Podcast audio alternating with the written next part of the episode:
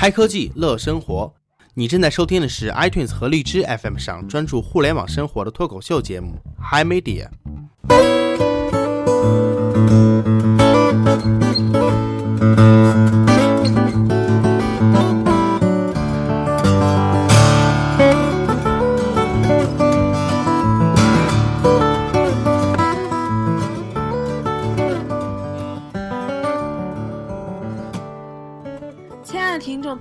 上好，这里是 Hi Media，大家好，我是主播军将。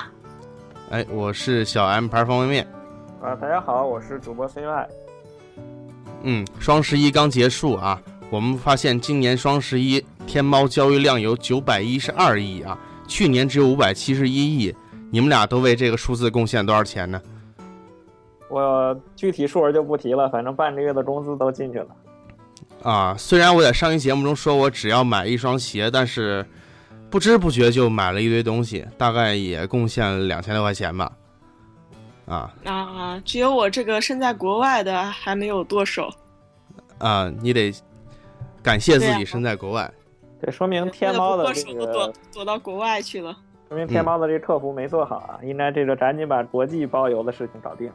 对对，提到包邮啊，我们一定要向这个快递小哥致敬一下啊！前两天我们发货的时候，快递小哥进来，很开心的看着我，然后我对他忧伤的说：“啊，不好意思，我们最近又多卖了一点儿，辛苦你了。”然后他估计那天晚上就没回家。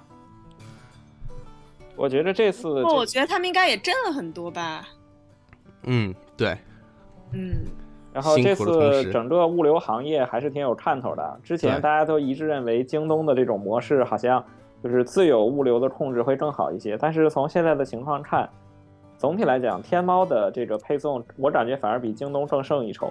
我在十一月十号买的东西，今天已经十四号了，还没收到，就在京东，一直显示发货配送中，然后就就而且是它，而不是因为你住的地方太村儿了。我现在这个地方虽然非常的偏，非常临近河北，但是它其实就在京东某库房的旁边。正常情况下，就真的半天就能送到。但是我觉得京东现在整个系统都瘫掉了，而且我不知道你们有注意一个细节没有，就是在双十一的凌晨那一的早晨，嗯，我当时其实就是就想把所有的账赶紧结掉，就去睡觉。结嗯果在零点刚过，天猫的所有支付环节都是没有问题的，但是京东的白条就已经挂掉了，就是数据刷不出来，支付也支付不成功。嗯也就是说哦，整个的这个物流体系的分析跟我们现在的考虑就不太一样。这也就恰恰说明了，其实我们看起来很多很成熟的东西，还有很大的这个改进空间。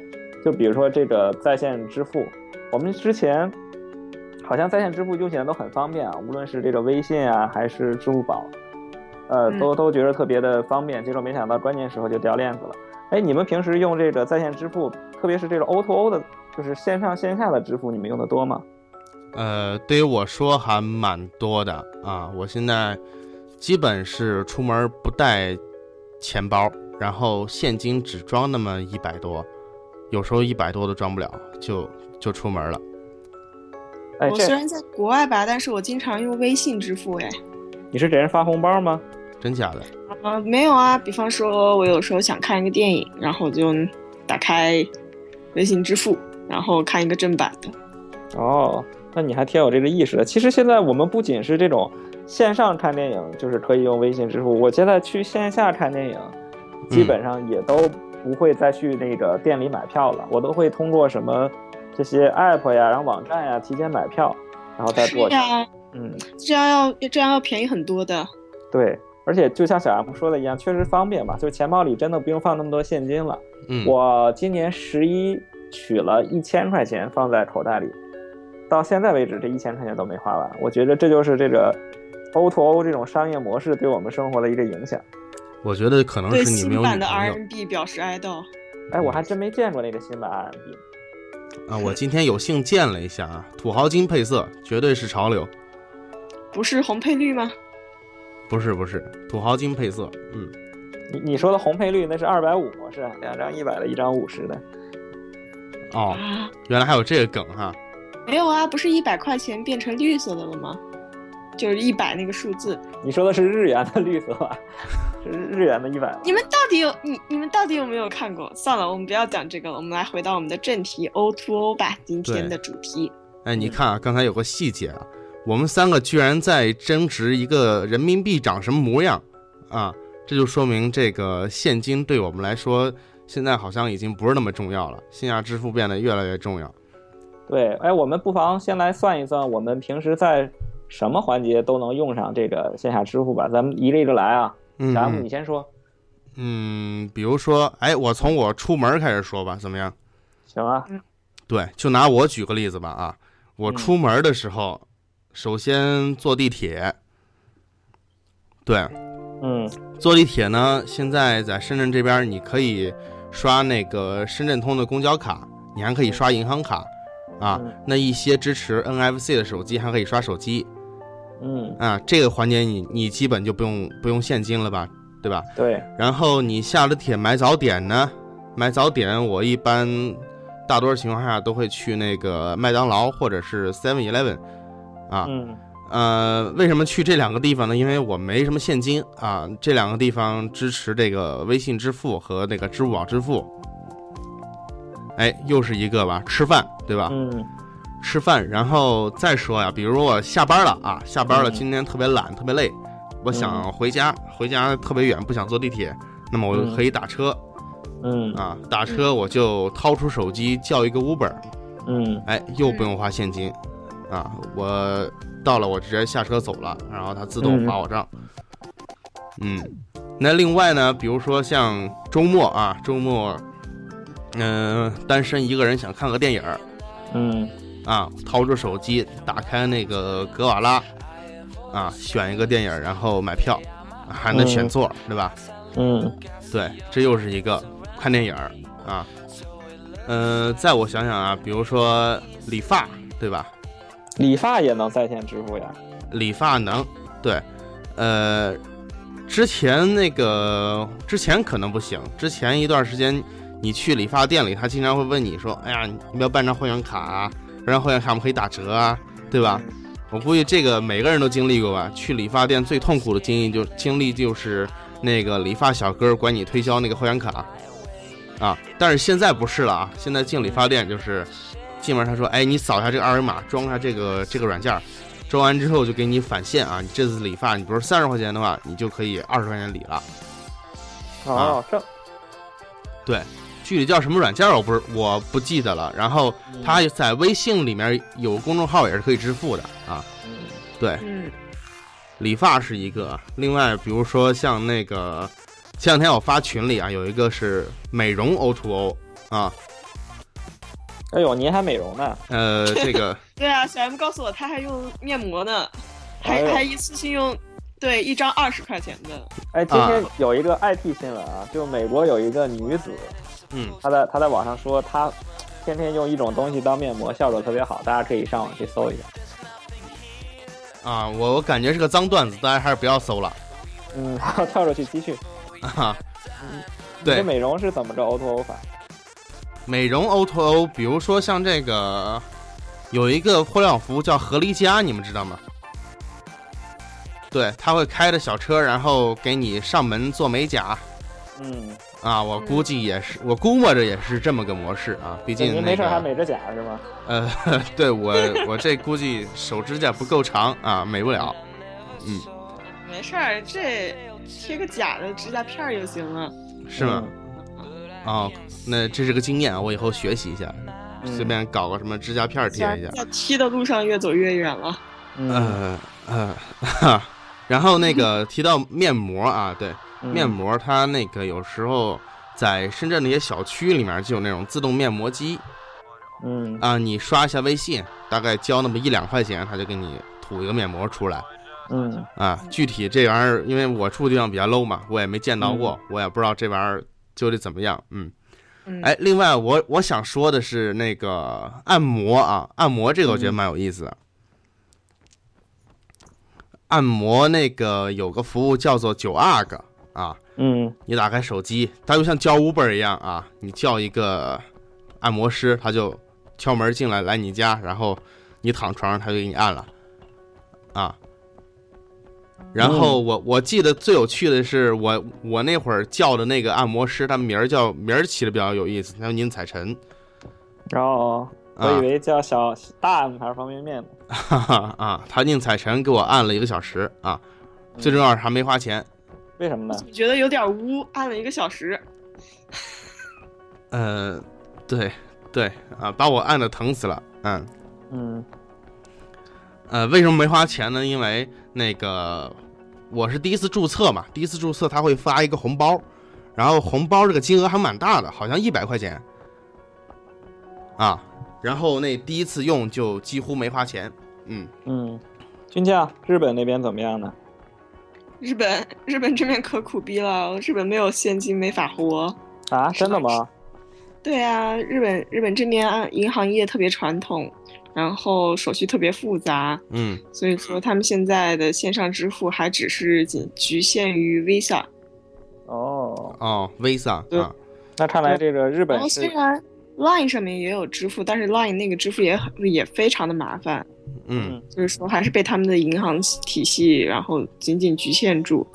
嗯，如果说 O to O 的话，然后我最近跟朋友了解到，就是说其实日本的 O to O 也在发展，但是还是。没有像国内那么，就是说国内的 O to O 主要还是靠线上支付，对吧？嗯嗯，线上支付带起来的。对日本的这个 O2O 呢，我看了一下，然后仅仅仅还是像我们的就是饿了么那样，然后饿了么，对，就是说饿了吗？然后那个，对，不是饿了么，好吧？饿了吗？好，然后。饿了么那样的一个就是送便当的，大概一个只要五百日元，也就是人民币二十五块钱左右。然后这在日本已经算是很便宜的一个价格了。嗯嗯嗯。嗯，然后但是我看了一下，它收费的话还是主要靠现金，还是线下支付。是吧？他是就是也是他把便当送过来，然后你用现金支付，对吧？对，然后或者是他们是在那个像一个自动售卖机一样，然后在一个地方，然后固定的放好那些便当或者是饮料，嗯嗯嗯，然后还准备好微波炉。哦哦，对对，但是还是主要是线下的现金支付。嗯嗯，哎，提到日本呢，不知道 CY 你之前在英国待过吗？你跟我们聊聊英国怎么样呢？呃，行啊，然后。我说几个就是在那边比较常见的一些 O2O 的形式吧。其实想想，在国内其实也开始逐渐有了。首先，第一点，我觉得最大的两项支出，一个就是房，一个就是车，对吧？嗯。然后，首先在国外，其实在中国现在也都可以了，就是我们可以通过租房，呃，在网上来实现。这上面既包括说我们可以去看一些房型，甚至就是很多公司都已经提出了，就是租房在网上可以享受一些折扣。比如说，你可以提前两三个月去订一些宿舍，包括现在留学生的同学们，可能，呃，就是也要开始准备申请明年的学校了。你们现在就可以在国内就可以去把国外的这些大学宿舍都订到。嗯。然后其次一点就是，呃，跟车相关的，首先租车是可以在网上完成的。然后，呃，跟大家分享一个心得，就是如果你在英国或者说在欧洲，如果你去实体店去租车的话，啊，基本上就是会要被加价。但是如果你在网上租车，几乎都会有折扣，而且经常会有免费的车型的升级。比如说你订了一辆这个高尔夫，可能去了之后，他说：“哎，我们高尔夫今天车已经被租完了，所以我要不我给你个奥迪吧。”嗯，就是经常会有这样的一些优惠，也是去指引大家去线上订车。还有最逗的一点是，在国外有一项服务叫做 O2O 洗车，比如说你今天车脏了，然后你就直接在那个网站上下单，他就会开着一辆那种。我们国内应该叫厢式车或者叫面包车的车过来，它里面有一个高压水枪，就特别小的一箱水，它能在这儿把你车给你洗完。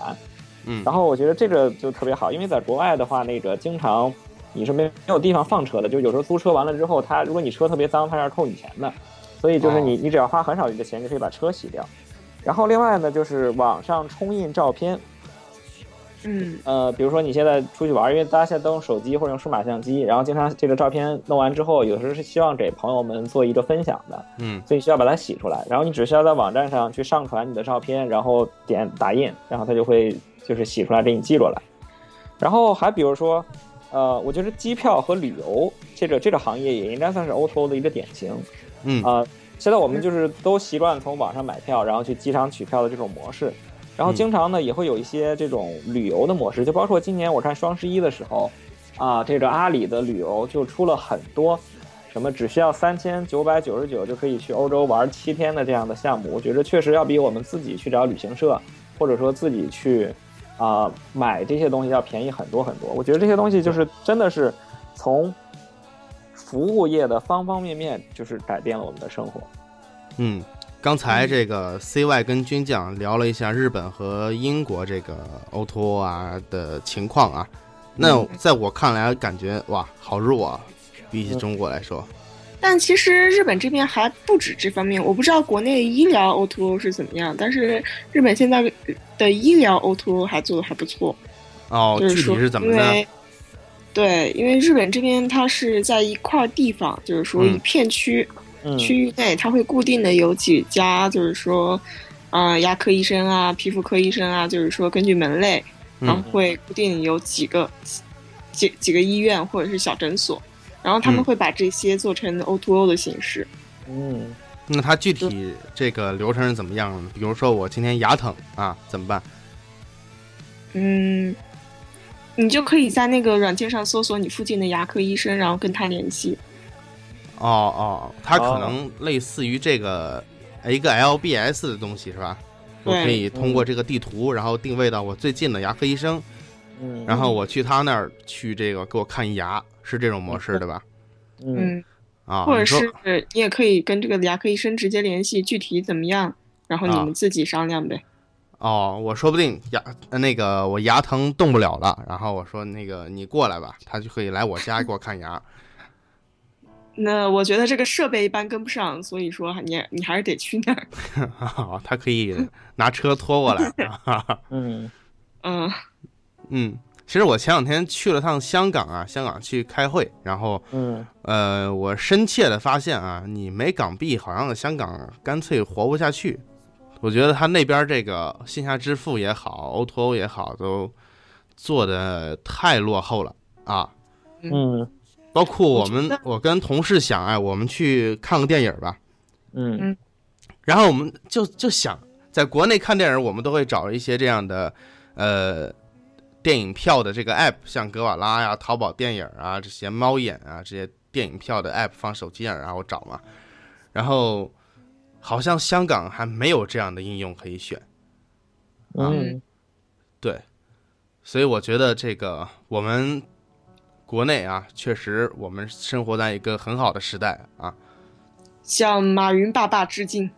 对，如果马云爸爸你听我们这档节目的话，你听到他一个美女在向你致敬，你别忘了打点款过来啊。对，我们的支付宝账号是。爸爸，求您砸死我！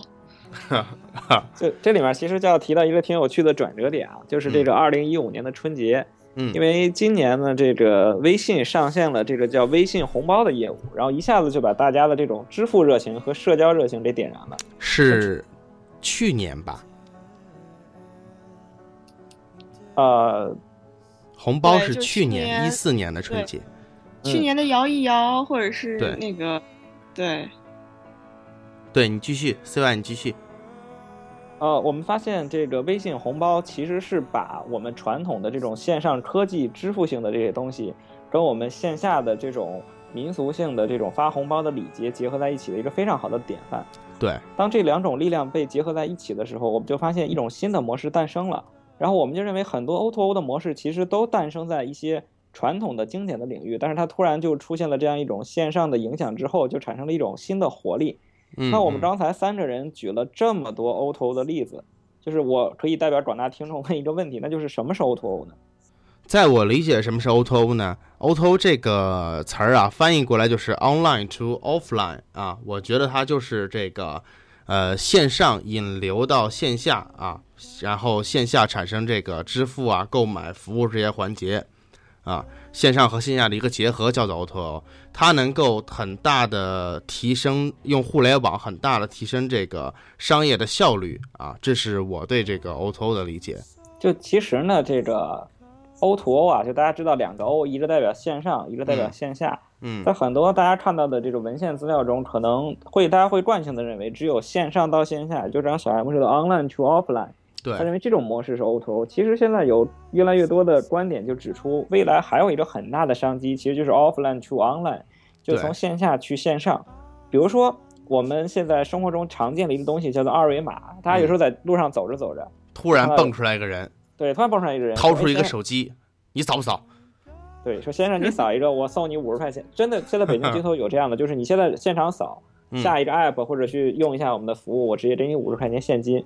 就我们姑且不谈这种推广模式啊，但是这样的事情就是成功的把你从线线下引到了线上。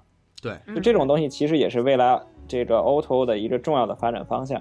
对对，这其实就叫做地推。对，地推。SOHO 现在不是对面就是那个扫码一条街嘛？嗯嗯。然后前几天不是特别有名，就是那个寒冬的北京街头，十几名少女只遮三点，然后身上涂满了二维码，走在街上，然后不是传朋友圈里面传特热闹吗？对，把二维码都放屁股上啊，让大家扫一下屁股。嗯，对啊。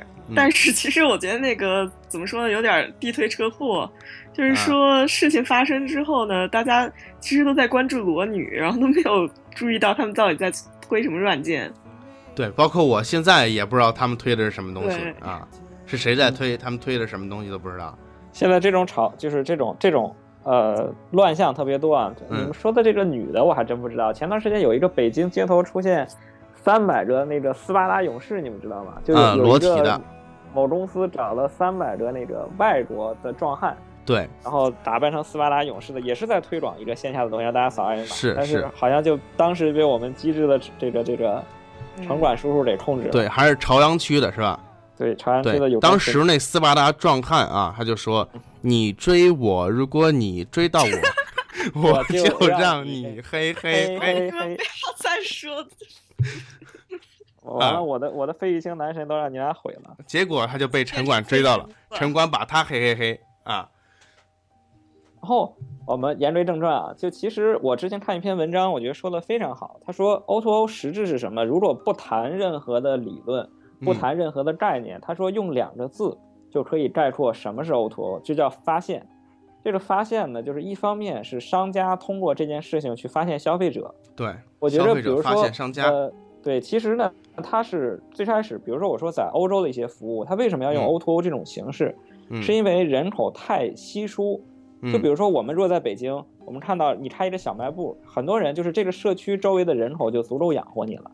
但是如果你像你去欧洲，比如就在英国，如果你开一个固定的洗车店的话，其实你会发现周边的人非常少，因为人口密度非常的低。这种情况下，如果你使用 O2O，就能吸引更多的，比如说离你比较远的人来过来使用你的服务。对于商家来讲，他就成功的发现了消费者。对。从另外一个角度讲呢，就像小 M 说的一样，消费者可以反向发现服务。我觉得最典型的例子就在于大众点评。对，我们现在已经习惯了说，我们去一个商场约会，然后在一个商业区，我们可能并不知道这个商业区里面有什么。嗯。但是我们就会掏出手机看一下大众点评，说，哎，先看看周围有啥吃的。对。然后就团购一附近可以吃啥啊？对对对，然后再去享受这个商家。其实这就是我们反向又使用了 O2O 的服务去发现了，啊，这个商家。所以以后如果当大家再被问到，你觉着什么是 O to O 的时候，你就可以用这个词告诉大家，就是一个发现的过程，只不过是通过了这种新的手段而已。对，我觉得刚刚 CY 说的特别好，就是说 O to O 是一个，就是说销售利器是一个发现的过程。我觉得这个总结的非常好。但是我觉得这个也现在不仅局限于商家，嗯，像之前我看到在那个汪峰的演唱会上面，嗯嗯，然后就是说什么观众摇一摇啊什么的。还有那个三六零推的那个摇一摇，对，然后我们就发现很多，包括一些临时性的集会啊，一些商业活动都可以通过这种摇一摇的形式。然后就除了二维码之外，摇一摇也是一个非常简单的发现过程。很可能以后，嗯，啊，这个过程就会被简单到，比如说我们去一个商场，同样是吃东西，就不再说我掏出大众点评再去翻，我可能只要拿出手机摇一摇，它就会自动根据一些大数据分析出来说，经分析你比较喜欢吃火锅。然后呢，这个地方的三楼有一个火锅，你说要团购，然后你就点个试，啪就下单了。军将提这个点非常好，我就想起了一次营销啊，我也忘记是哪个应用了，他去投了一个大屏幕广告，就说今早十点，在苹果的三里屯的 App Apple Store 门口摇一摇。对，不知道你们俩有没有这个印象啊？然后就会你当场在那个地方摇一摇，就会有一个什么样的服务来。嗯嗯，就会领到什么样的券？说在我看来，我觉得其实摇一摇是比扫一扫更可怕的一个机制，就是说对于商家而言，这是一个更有利的一个东西。对，因为就走哪摇一摇，其实很局限，就是他说他只能做地推。嗯，但是摇一摇真的是可以很远距离的来联系人们，所以说它的发现的一个范围是更大的。嗯嗯，然后随机性也更强。对，嗯对。然后我们看到啊，这个 O2O 就把我们线下的商务机会跟我们线上的互联网就结合在了一起，让整个互联网就成为了一个线下交易的大平台。嗯，也就是说，以前就像我刚才举的那个小卖部的例子，以前我们只是服务一亩三分地，只是有一个非常清晰的地理的概念。嗯，但现在有了 O2O 之后呢，每个商家的这个地理上的范畴其实就变成了无限大。对，被扩大了。理论上讲可以覆盖覆盖一个城市，甚至一个区，就是一个更大的区域。对。那我们不妨来讨论下一个问题啊，就是你说站在商家的角度讲，这 O2O O 是否是它未来的一个大趋势，是否是它必须要走的一条路呢？啊，这个我得说一下，因为我现在身处的就是一个做 O2O O 的这样一个企业啊。嗯。那么我们顺便给自己打广告了吗？呃，哈。那那我们做的其实是这个哦，眼镜啊，眼镜眼镜大家都知道啊，平时大家配眼镜都会去哪儿呢？去街边的小店，对不对？嗯，对。但是街边的小店有个问题是什么呢？首先价格是不透明的。对。啊，因为大家对眼镜这东西其实认知没有那么没有那么多，没有那么深啊，不像手机我们有这个跑分可以参考啊，但你眼镜你可能也跑不了分啊。嗯。好眼镜坏眼镜有可能。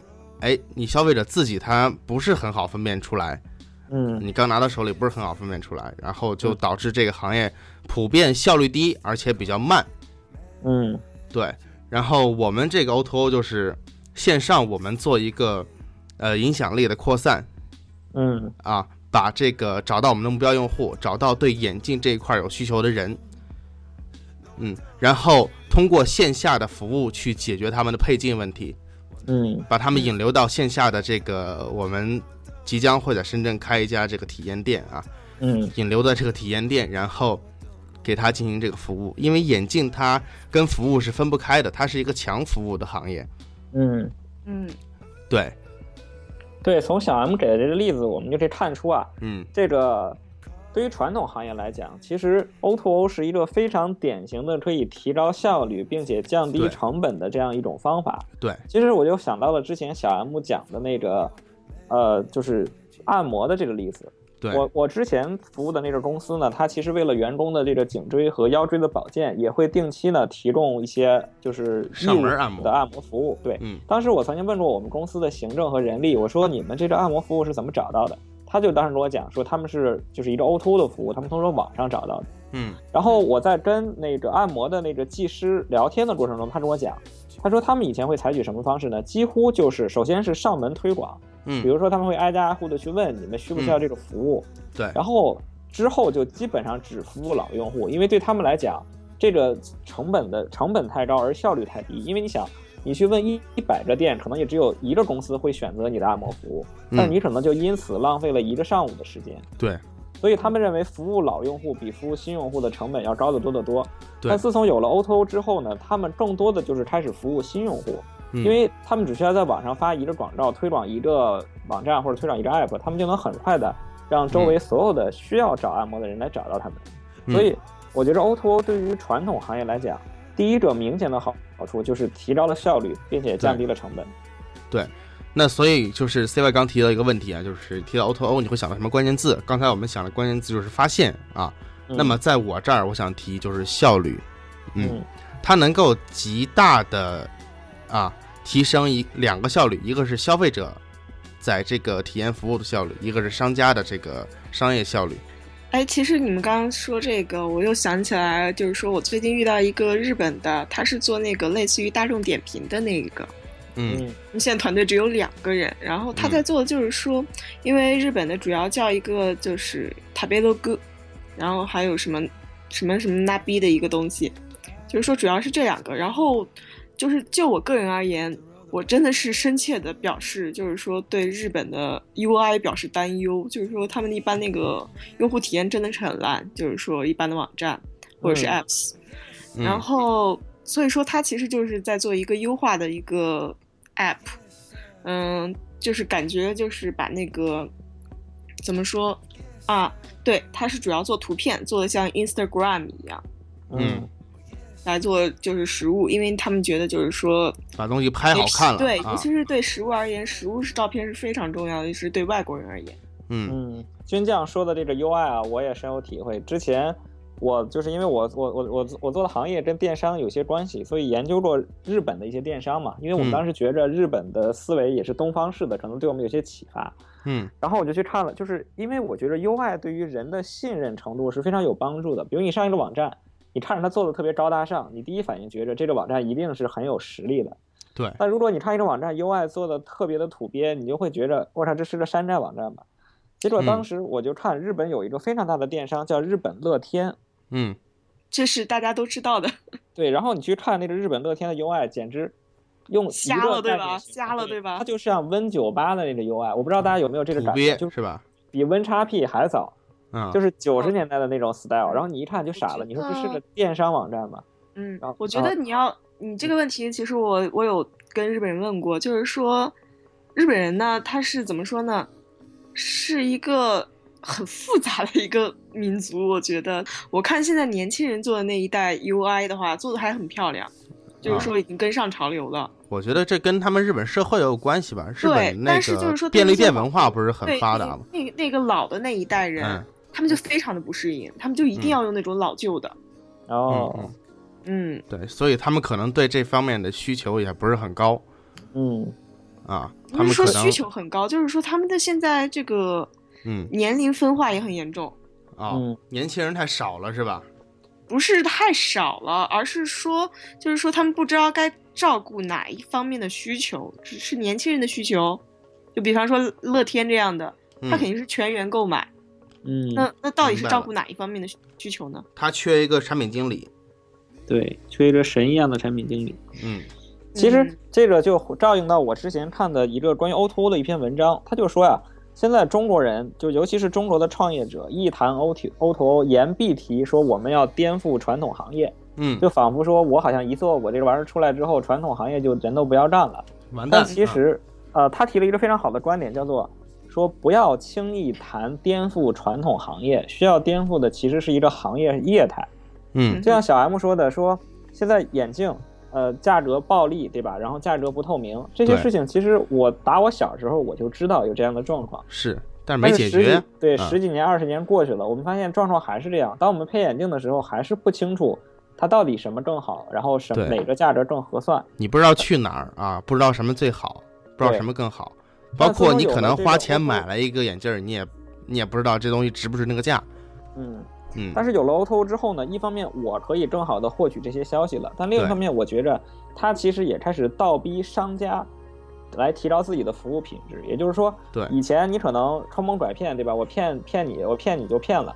嗯。那现在当这个东西彻底放到线上，彻底有了一个横向对比之后。对我足不出门，在家里我就可以对比十家眼镜店的价钱，那谁高谁低，我一目了然。嗯，所以这就是 O2O 的另外一个影响，就是它成功的建立了一个线上和线下融合的运营体制。嗯，通过线上其实就是需要这个整个行业去做一些变化，也就让消费者提高了一些体验。对，你比如说，其实我觉得怎么说呢？嗯，我记得就是前几年就是淘宝。刚红火起来，就是还讲 C to C 啊、B to B 啊、B to C 之类的时候，嗯，然后那个时候大有那种互联网要干掉所有实体的感觉。但是后来商家们渐渐发现到，实体其实是无法取代不了的上去的。然后所以说 O to O 的实现，其实说是我们从我们就是说一开始很 arrogant、很那个 aggressive 的时候，嗯，然后慢慢变、慢慢慢变向理性，然后变向折中的一个趋势。在我看来是这样的。嗯。嗯，其实实体有很多解决不了的东西，比如说服务，嗯，比如说体验，对，就是说我们就曾经以为互联网可以改变一切，但然后到后来发现，其实技术还是要受到一些现实的制约的，至少在现在。对，是这样。嗯，然后在评价这个 O2O 的时候啊，就是我找到一个特别经典的一句话，这个人叫魏哲，他是那个阿里巴巴集团的前执行副总裁，也是阿里巴巴的前 B to B 的商务总裁，但是他现在干嘛去了？他自己创业去了啊。然后呢，他在谈到 O to O 的时候，他提了一个特别简单粗暴的标准，他说叫两个凡是。嗯。然后呢，他说凡是没有大幅提高用户体验的 O to O，。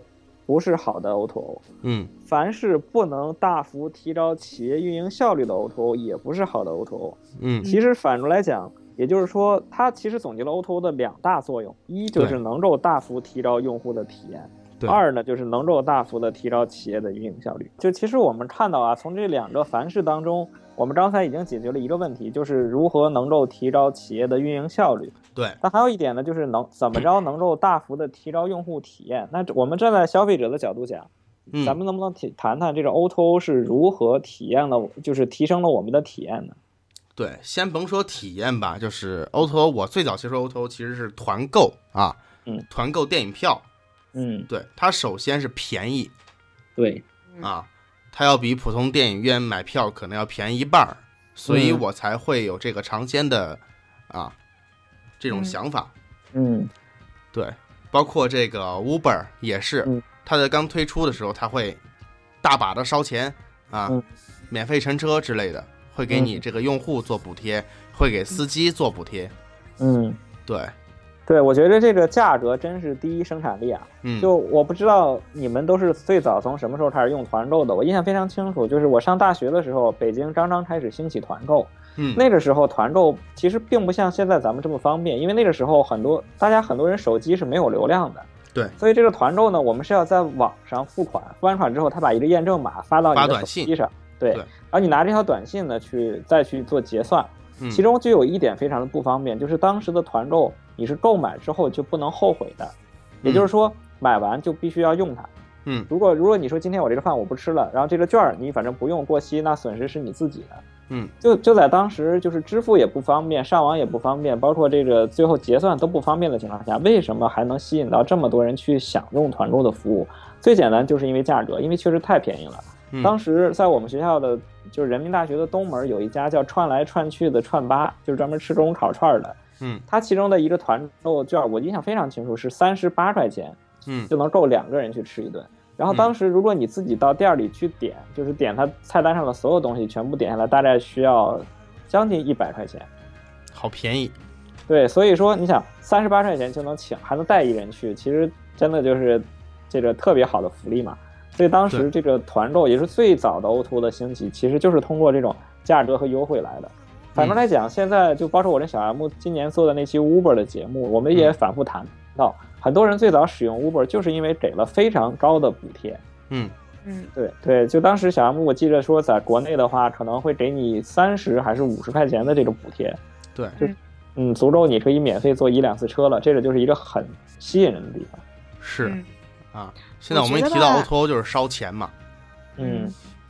我觉得吧，就是怎么说呢？如果说传统的 B to C，然后 B to B 之类的是怎么说？是改变实体的话，嗯，我觉得就是 O to O 它改变就是服务业。嗯哼。那其实我们之前就是说，我记印象中就是我们的服务业是怎么说呢？之前在我小的时候，感觉是体验非常差的，没标准啊。对，不只是没标准，而是中国人他做服务业就不可能做的像日本人那样兢兢业业。对，这得看，这得看。商家是大爷的一种感觉。北方，但是怎么说呢方区别还是现在有了这个 O to O 之后，由于它的影响力是，就是说每一个个体、每一个客户，他在那个网上的影响力，都会影响到这个商家的最后的业务。嗯嗯。所以说，现在服务业的态度是慢慢在好转的，我觉得。对。也做不好，而且怎么说呢？作为一个就是体验者，尤其是像现在这种 O to O 的那个主要的消费力，这种小白领儿，嗯，就是说月收入大概在什么五千到一万的这种这种北上广小白领儿，嗯嗯，然后他们其实现在生活就怎么说呢？是其实是越来越好的。其实每个商家他们不管是在做地推，还是在做什么啊，或者是摇一摇之类的，他们其实都是真的是考虑到这些。用户他们的需要，嗯，对，这个就让我想起了这个大众点评这个命名的出现啊。其实你大家一听这个名字，就知道它最早就是给你一个向商家反映的渠道，就是你可以通过打分来让别的人来了解到这个商家的服务怎么样。然后现在其实它也潜移默化的、潜移默化的成为 O2O 服务当中很重要的一环，就是呃消费，我们有了一个量化和直观的渠道来反映我们对于一个服务的看法，变相的就逼迫这些商家去提高服务质量。比如说我我之前很想去吃一家那个就是一个烧烤店，结果呢我就看到呃里面就是点评里面写说这家店什么什么特别脏，嗯，就可能就是他随口说的这么一句。我当时就就直接打消了去的这个看法，所以我觉得如果商家他也能看到的话，他只能提高他的卫生条件，这样才能吸引我去享受他的服务。我觉得这样的话，其实就变相的促进了很多传统行业的服务质量的提升。对，包括我做 Uber，其实最大的原因就是我可以评价，我有这个评价的机会啊。像我们之前打车，你是没有机会评价这个出租车司机的，你被坑了，只能是被坑了。对，嗯。这其实谈到 O2O 还有什么好处？我突然想到一个我的亲戚，你们知道是谁吗？我们怎么知道你的亲戚是谁？啊，这他也姓常啊，他他也姓常，他叫常先啊。这个 常先是怎么回事？好冷。啊就我我刚才闲着没事干，用手机去刷这个大众点评团购的一些东西，我突然发现，哎，北京市现在有一个攀岩项目。啊，只需要十九块八就能去体验一把，然后我突然就萌生了，我说我想去玩一把的这种感觉。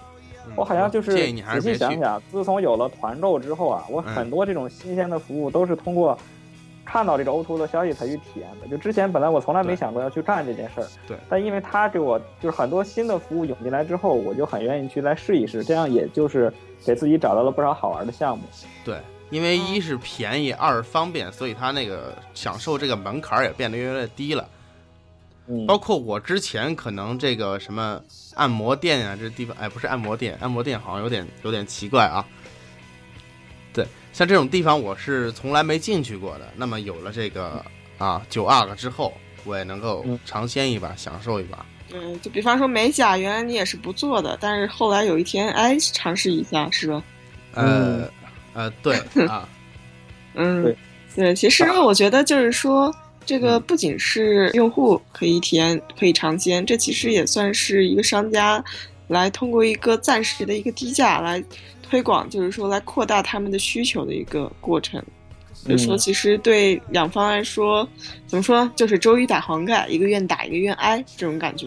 嗯，其实你看啊，我们讲了这么多啊，好像一直就是在为这个 O O to O 歌功颂德啊，就我们一直在反复强调这个玩意儿多么多么好。对，洗地，它其实就像之前这个军将讲过的一样，就是像美团这些之前的 O to O 巨头，好像最近日子过得也不是非常好。还有一些小商家呢，可能也是在团购过一段时间，提供过一段 O to O 的服务之后，就销声匿迹了。那我们不妨就来讨论一下，你们觉得 O to O 就一定会让成功吗？就是说。一个传统行业，只要它 O2O 化，就一定会成功吗？就这个事情，你们怎么看？呃，我是觉得你得看需求吧。嗯，很多并不是什么刚硬需求，然后被这些创业者啊、VC 去吹起来，疯狂烧钱啊。对对。那所以，他如果一旦停止烧钱、停止补贴了之后，那么自然就没人尝试了，没人去用了，因为它不是什么需求哦，平时不用这个东西。我觉得吧，我觉得可以用一个比较。就是说，我用我的想法来总结的话，它其实就是一个黑暗森林模式，就像《三体》里面一样。就是说，原来呢，我们是一个小区就是一个小区，但是互联网让这一个小区变成一个很大的宇宙。嗯嗯，对，然后这就变成一个怎么说呢？一个弱肉强食的一个情况。嗯嗯，说当我发现了你，那不管是用户还是商家彼此发现自己的时候，商家彼此开始竞争，嗯，然后用户彼此开始寻找。嗯，那么就是说，它已经变成一个完全的弱肉强食的一个张狗状态。对，对，其实就是说，在一个业内，他如果做得好的话，就比方说，在我在北京的时候，我就，对，像最好像比方说大众点评的那前十的店，我觉得他们是真的是赚疯了。嗯，对，对，马太效应啊。对，所以说，在我看来，O to O 就是像这种黑暗森林模式一样的东西。嗯，对。我觉得它最后的结果还是是好的，它它整个将业内这种优胜劣汰的这种达尔文一样的这种进化论发展到了极致。嗯，对，其实我觉着就是呃，刚才军将说的非常启发我。我觉着，嗯，O to O 其实是让这些小商家失去了最后一道防火墙和遮羞布。嗯，之前就是无论他服务好坏，他完全可以靠自己的这个一点的小业务来维持生计。我这小区只有这一个师傅可以剪头，他剪就那样，哎，别远了我又不想去，就这样吧。原来我可能也不知道。有 O to O 之后，这些小商家被迫要与真正的巨头、真正的这个行业的领先者要进行贴身肉搏。比如说，大商家其实是制定了一个价格标准。如果说，呃，比如说一个特别大的火锅店，他说我这一顿饭我团购就只要六十块钱，嗯，那你一个小店卖一百，基本就等于自寻死路，嗯。所以你被迫要把价格拉到跟他一样低，也就是说你也只能提供六十块钱的服务。但是如果你的质量又不如人家好，对吧？你的菜品又不如人家丰富，很可能就要被淘汰掉。我觉得这个其实就是这样一个黑暗丛林，就是一个让你不得不面临更大的生存危险的一个环境。真的熬到最后了，那你真的是强者。小杨，你现在做这个商家，然后天天经营这些业务，你有没有感到一些压力或者一些风险呢？呃，我没感觉到任何压力，因为我觉得我们做的足够好。嗯，对，这是一个广告啊。那么总而言之呢，其实 O to O 不管是对商家来说，还是对我们消费者来说，它都是一个好东西啊，既提升了效率，又改进了体验啊。嗯，那话题聊到现在呢，也聊差不多了。嗯，其实我其实有一个脑洞啊。就是说，刚刚我已经聊聊到了，就是 O to O 其实像是一个黑暗森林模式。嗯，然后我觉得很搞笑的，就是说，最后我们的地球不是被那个天空飘来的那个二向箔给吸了吗？然后我觉得我们现在的世界也被二维码吸了。那好吧，这个脑洞可能有点冷，但是今天的节目也就到此为止了。冷的我都没听懂啊。好吧，那呃，本期节目到此结束，欢迎谢谢大家的收听，呃，拜拜。哎，先别急着拜拜，我们的荔枝 FM 的频段号是 FM 二九一九七零。好的，大家再见，大家再见，大家再见，拜拜。Mine. When you work until three, if you're leaving with me, go make that money, money, money. Your money, money, money. Cause I know how it is. Gon' handle your biz and make that money, money, money. Your money, money, money. Uh-huh. Can take off your clothes. Let's get it. Long as you coming yeah. home. Boy, Juicy J. I'm just trying tryna cut her up, tryna bust a nut. Tryna take somebody bitch, turn her to a slut. Tryna fill my cup, tryna live it up. Throw some hundreds on that ass, walk her out the club. Yeah, uh, lap dance for the first date. Better throw a few.